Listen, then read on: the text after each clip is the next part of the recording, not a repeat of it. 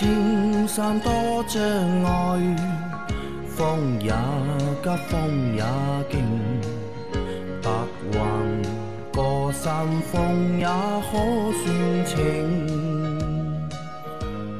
莫说水中多养车修车乐趣多，开车用车没烦恼。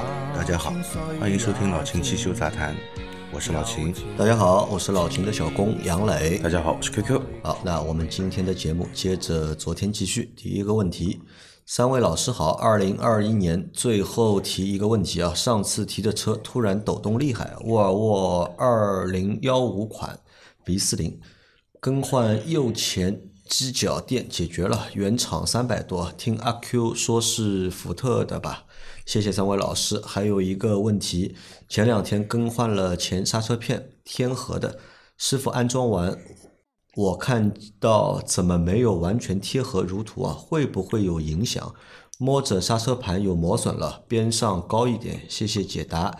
提前祝大家新年快乐，万事如意，身体健康，顺顺利利。补充一下，锐界 2.0T 和福克斯 1.6T 超过十万公里后，能不能用零 W 四零壳牌 SP 级别极净超凡天然气？有没有影响？谢谢啊，它有两个问题。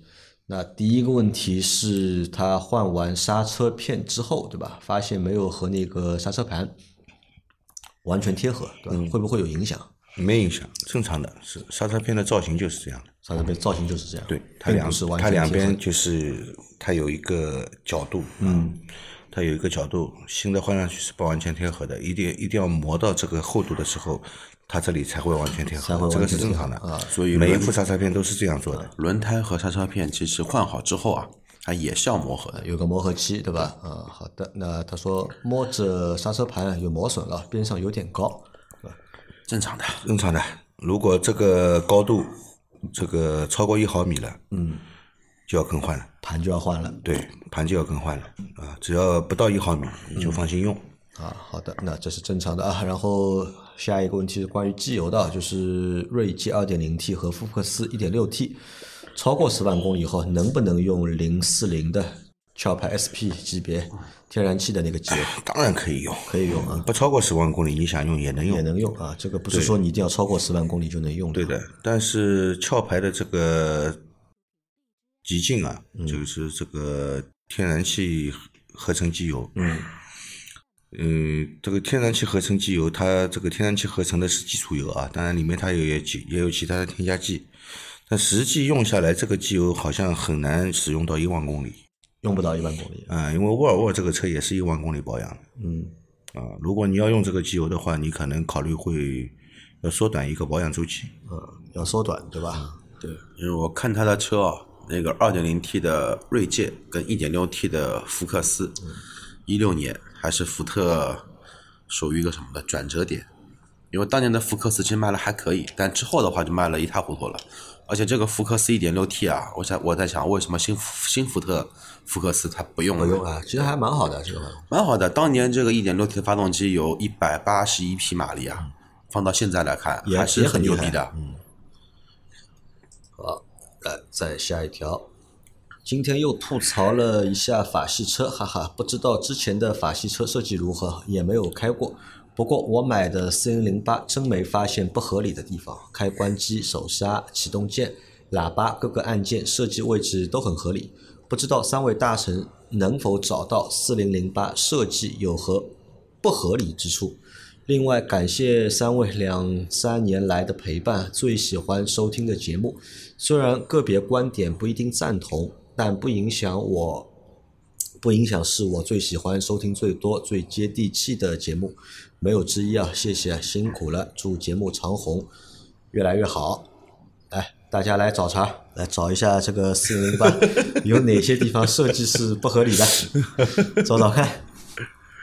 阿 Q 找得到吗阿？Q 先说，想想啊，那可以先从一个驾驶员、车主的角度去找问题，然后呢，我从这个修理工的角度去找问题，好吧？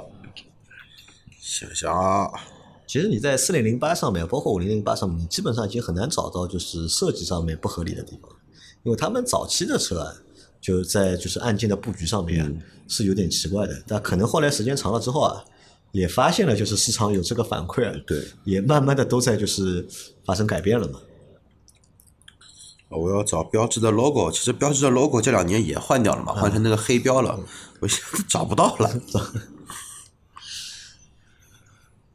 对吧？那老秦先来吧，阿 Q 让阿 Q 就去去年去一下。去年去看车展的时候，哦好了好了好了杨磊还说我毒舌，对吧？我说这个标志混到只剩一个狮子头了，对吧？身体都混没了。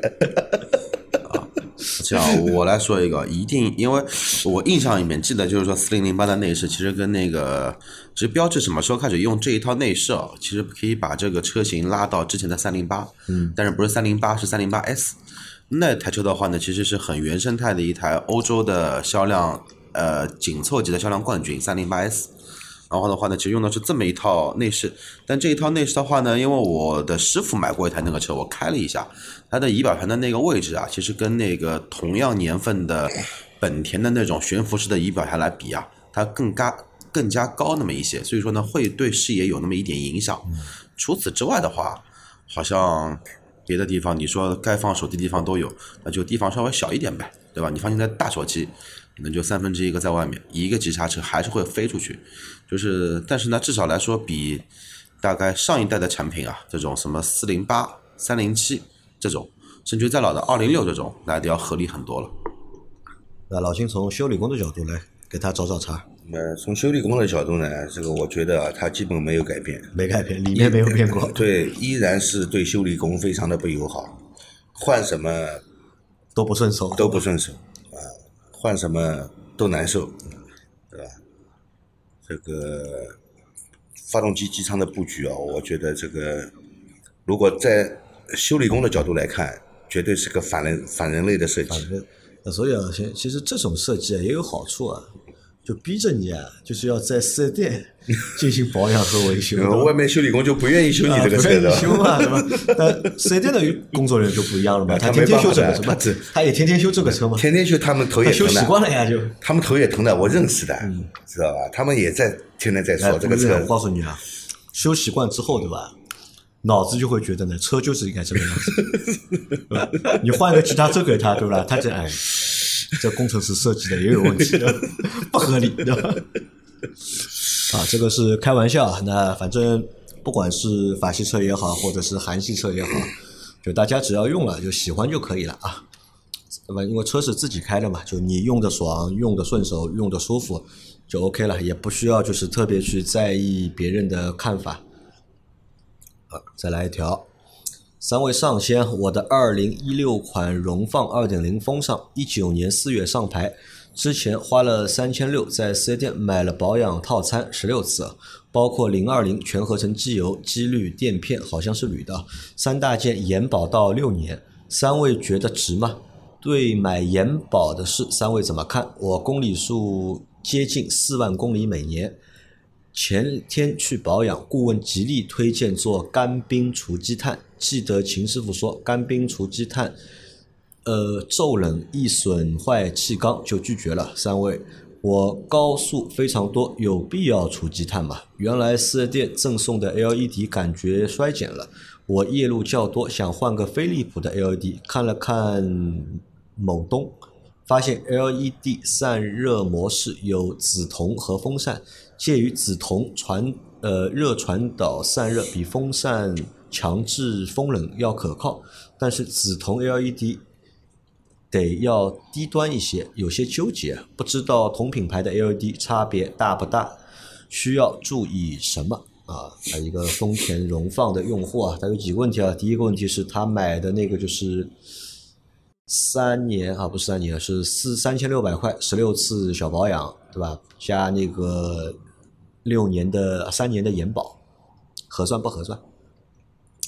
一年开四万公里，那是这样的啊，如果你一年要开四万公里呢，你的公里数比绝大多数的车主都要多得多，对，对吧？那么它的延保有没有限定公里数？嗯如果不限定公里数，只限定时间的话，你肯定划算的那，你就买，嗯，那你就买对吧？啊，因为你公里数多，嗯，对吧？那么还有就是你三千六百块买了十六次保养，这个太划算了，我觉得。便宜啊，三千六百块买了十六次保养，你想，你平均下来一次才两百多块，对，三百块都不到对。吧？才两百多块，他还给你全合成的机油，嗯，这个超值。就是对你来说是划算的，对的但是呢，别的买元宝的用户不一定有你划算，因为对的 4S 店如果说他明确知道你真的一年能干四万公里啊，就我觉得他不会卖给你的。或者卖给你的话，价格不一样的吧，会贵一点。哎，这个不会的，他们是有套餐的，啊，他如果不卖的话，这个可能涉及到这个对顾客的歧视了，嗯，对吧？这个也不会因为你一个人他就不卖给你啊，这个你买吧。我觉得你这样的用车的一个，在你这样的一个用车的条件的前提下，用买这个延保还是划合算的啊还是划算的，啊。然后他还有个问题啊，因为四 S 店让他做那个干冰除积碳嘛，他拒绝了嘛。嗯那就不要做他现在他那个车啊，就是他说他高速开的比较多，嗯，就是有必要除积碳嘛？高速开的多呢，相对来说积碳生成的这个速度和周期都比较速度比较慢，周期比较长，嗯，但是最终还是会形成积碳，嗯。啊，这是不可避免的，嗯，那么你可以通过其他的方式来这个清洗积碳，嗯啊，这个因为清洗积碳，干冰清洗不是唯一手段嘛，嗯，对，啊，也就近两年才出现的，对吧？呃费用又比较高，对吧？而且我认为对发动机肯定是有伤害的，这样清洗，好吧？我们可以用更传统的一些方式啊，一些那他现在这个就是一年开四万公里啊，你建议他多少公里就是出一次积碳？呃，如果它高速又比较基本上都是高速的话，我觉得你两年洗一次也没问题。两年洗一次就八万公里，对对做一次除积碳，对就可以了，就对的。好的啊，那然后他还有关于 LED 灯选择的问题啊，就是他看了他要换一个 LED 灯嘛，他看到有那个紫铜散热模式和那个风扇散热的，对吧？好，我们这样来说啊，那么的确啊，现在的那个市面上的 LED 灯，因为 LED 灯因为它是大功率的一个 LED，、虽然说 LED 属于冷光源啊，但是它是大功率的，那它必定会有热量，它肯定需要散热啊，你不给它散热，它会烧坏。那么它有两种啊，一种是通过那个紫铜的金属带自然散热，还有一种呢就是强制冷却，就是靠一个风扇给它强制冷却。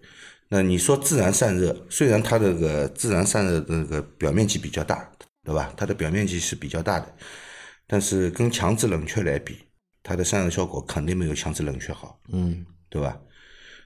而且你说这个紫铜的这个 L 散热带的 LED 要低端一些，嗯，它不是低端，它是功率小，功率小，亮度也不够，啊，亮度也不够，它是功率小。那些紫铜的一般都是低于低于二十五瓦的，用紫铜散热带的那种 LED 灯，基本上都是低于二十五瓦的。你如果要达到一个三十五瓦的更亮的一个效果的话呢，它紫铜的铜带来散热就不够了不够的它必须要用风扇来强制散热。那么所以说，你觉得本来的那个灯已经太暗了，你不要去换那个紫铜的 L 散热带的 LED 灯，因为那种灯啊，都不亮。啊百分之百的人换上去以后都说，哎，这个不亮，知道了吧？买带风扇的啊，风扇功率大。好的啊，来再下一条，明天就是呃，明天就是新历新年了，在这里提前祝三位老板和所有的听友们，二零二二年新年快乐，越来越好。提问题啊，我的车后尾门今年六月份撞到东西凹进去一块，然后自费在汽修店修复，局部喷漆，现在发现掉漆了。后尾门两种颜色非常明显，这个能找修理店处理吗？啊，这个半年过去，对吧？掉漆了，这个你去找他呢，只能跟他商量，我觉得，嗯只能跟他商量了啊。因为我觉得他能做出来这种质量的油漆啊，多数啊他也不怕你去跟他投诉什么的，所以说只能跟他去商量。这种半年不到的油漆都已经掉了，已经褪颜色了，就证明什么呢？一，他可能钣金都没钣金好；二的话呢，他那个打底漆或者说那个刮腻子的时候，这个腻子的质量啊，嗯，一塌糊涂。腻甚甚至于说什么呢？它腻子都没完全干透，就来不及把漆先喷上去，就会掉嘛。你可以尝试着去和他就是说一下，嗯，你说你是问他怎么处理嗯也就半年时间，你帮我喷的油漆，油漆现在就掉了，对吧？你这个油漆是不是用的太差了？但问题是什么呢？即使他愿意帮你处理啊，帮你重新再干出来的也是这个活，但是再过半年，可能也不要半年了，这可能再过三个月了吧，你的漆又掉了。那我倒是觉得，你还不如重新找一家就是好一点的店，对吧？重新把这个油漆做一下，我跟你说啊，你再找一家，人家看到这个活也头疼的，也头疼。他要把你本来的漆要去除全部打掉全部打掉，要不然做上去，新的油漆在这个老的油漆上全部摇起来，全部摇起来。那就全部打掉，重新来嘛，对吧？弄得彻底一点嘛，也只有这个办法了，否则你一次一次搞也烦死了。好吧，那去试试看吧，去问问看，但基本上也白问啊。来，再来一条，请教秦师傅，机油用量是五升，如果买美规包装的一桶无垮脱，对吧？就是四点七三升，够用吗？够用，够用。够用，不是一个是五升嘛，它需要用五升，但四点七三升不差这个两百多，两百毫升的，不差这两百多毫升，对可以用。可以用啊。好的啊，来再下一条，三位老司机好，祝新的一年快乐。我捷德十三万公里去修理店换机油，修理工给我用了五 W 四零的机油，以前没有注意看。自从有收听三位大神的节目后，去修理店就有注意一些细节问题了。是不是粘度太大了？修理工说十三万公里了，得用粘度大一点的啊，他给他用的是五 W 四零啊，啊，W 四零 W 四零的机油你可以用的呀，为什么不能用那？我觉得倒是什么，这个修理工啊，倒是一直在听我们节目。嗯，你可能听我们节目呢，没有仔细听，对吧？我们其实一直推荐啊，就是车龄比较长的车，嗯，的公里数比较高的车，可以适当的就是升高一下可以机油的升高粘度机油的粘度级别。虽然说你是个日本车，对吧？也可以用四零粘度的机油的，没有说不可以用啊，可以的，没有问题啊。来，或者你可以体验一下，就是你现在换了就是四零烟度的机油之后啊，你这个车开起来感觉和以前有没有区别？你可以去感受一下我觉得我觉得发动机噪音会下降一点。呃，前提是啊。这个要五四零要好的五四零啊不是，前提是是正品机油，啊，正品正品好的机油啊好再下一条，三位老师好，请教一下，今天二零一九年买的马自达 CX 五，今天遇到了事故啊，今天买的，就今天就碰到事故了，还是一九年买的，啊，今天啊，今天一九年买的马自达 CX 五，今天遇到事故，我倒车顶了别人的车，在四 S 店定损后，让我把车留在店里，等大约七天后来提车。我当时没想太多就回家了。后来我想了想，觉得不放心，我想明天把车开回来，定好修理时间再过去修，在旁边看着修。三位老师有何意见？谢谢指教。呃，首先呢，你把车是交给 4S 店的，对吧？那么相对来说呢，4S 店还是比较专业的啊。这个，如果你的车连 4S 店都不相信的话呢，你你去社会修理厂修车，你就更不放心。嗯，他他想在旁边看着修嘛。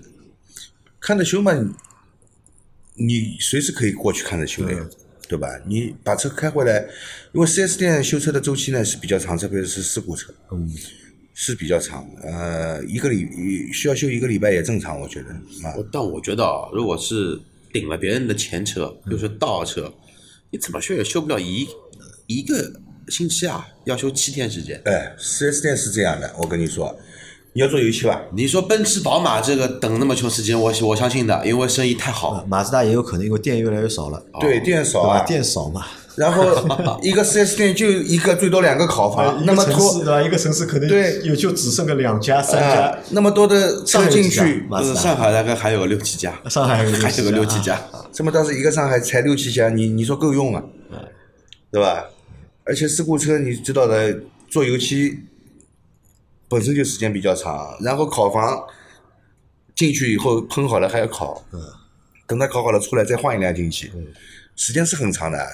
其实到 4S 店做油漆等一个礼拜，我觉得正常，三天就是非常快的速度了。你绝对不要想今天进去了以后，今天就给你修好，这个是完全不可能的事情。我在想啊，就是你担心的点是什么，对吧？你是担心这个车放在四 S 店，他把你开出去玩了，对吧？那你还是看好公里数就行了嘛啊对的，这个你就记一下公里数，对的吧？那这是一个点。那第二个点是，你是想看什么？看他修这个车是否仔细、认真、专业，嗯，对吧？那这个你就和他留个电话和他说嘛，对吧？嗯什么时候轮到我修了，对吧？你和我说一下，我过来看一下。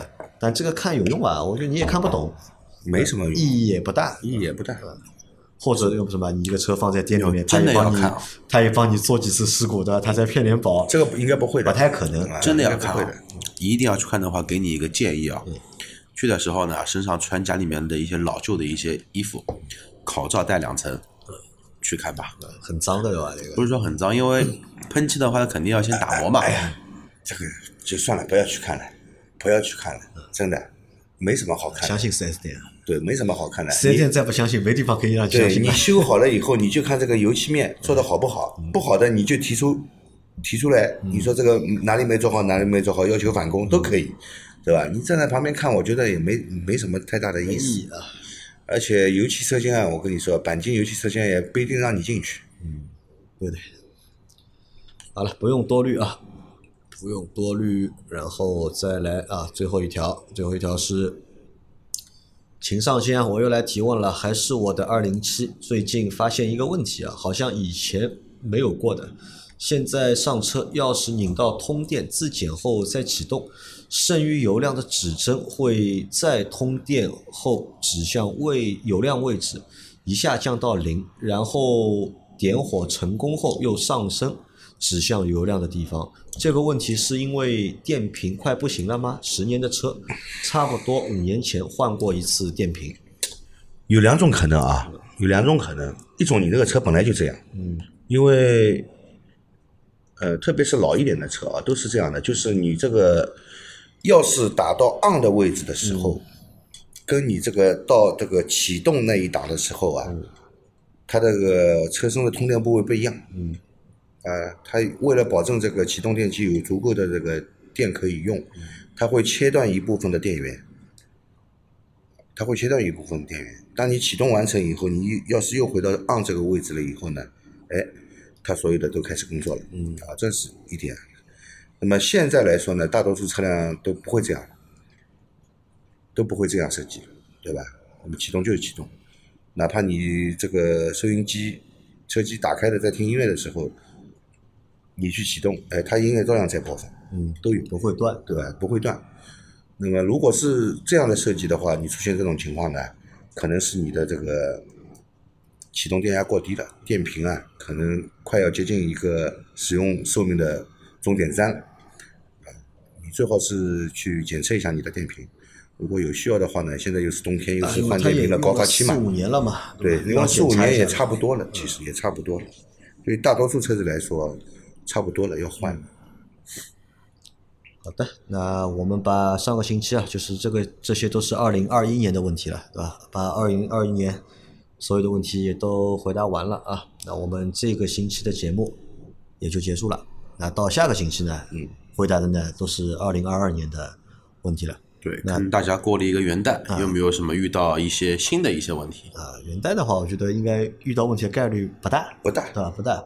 那反而是什么呢？我倒觉得，我认为我们大概到过年的时候，也不一定过年，就到大概十几号，就年中的时候，就一月中旬的时候啊，可能大家都会问什么问题呢？都要回老家了，哎，今年过回家了，年几月份要要？可能要开呃月底嘛，一月三十一号嘛？那有可能要开车回老家了，那大家肯定会问嘛，对吧？嗯那么回家之前，对吧？那么要做哪些准备，对吧？要检查哪些东西？这这种问题，如果听我们的节目听到现在的话，我相信大家也应该知道要做些哪些事情没。没用的，对吧？没用的。听过了会忘的，对吧？啊对再问一遍，再听一啊对的遍。呀。所以为什么高考前要复习了？好吧，那然后最后我们也祝大家那个二零二二年啊，就是一切顺顺利利的，好吧，开开心心的，顺顺利利的。那大家有任何关于养车、用车、修车的问题，可以留言在我们节目最新一期的下方，我们会在下周的节目里面一一给大家解答。那我们下周再见了，拜拜。拜拜，拜拜。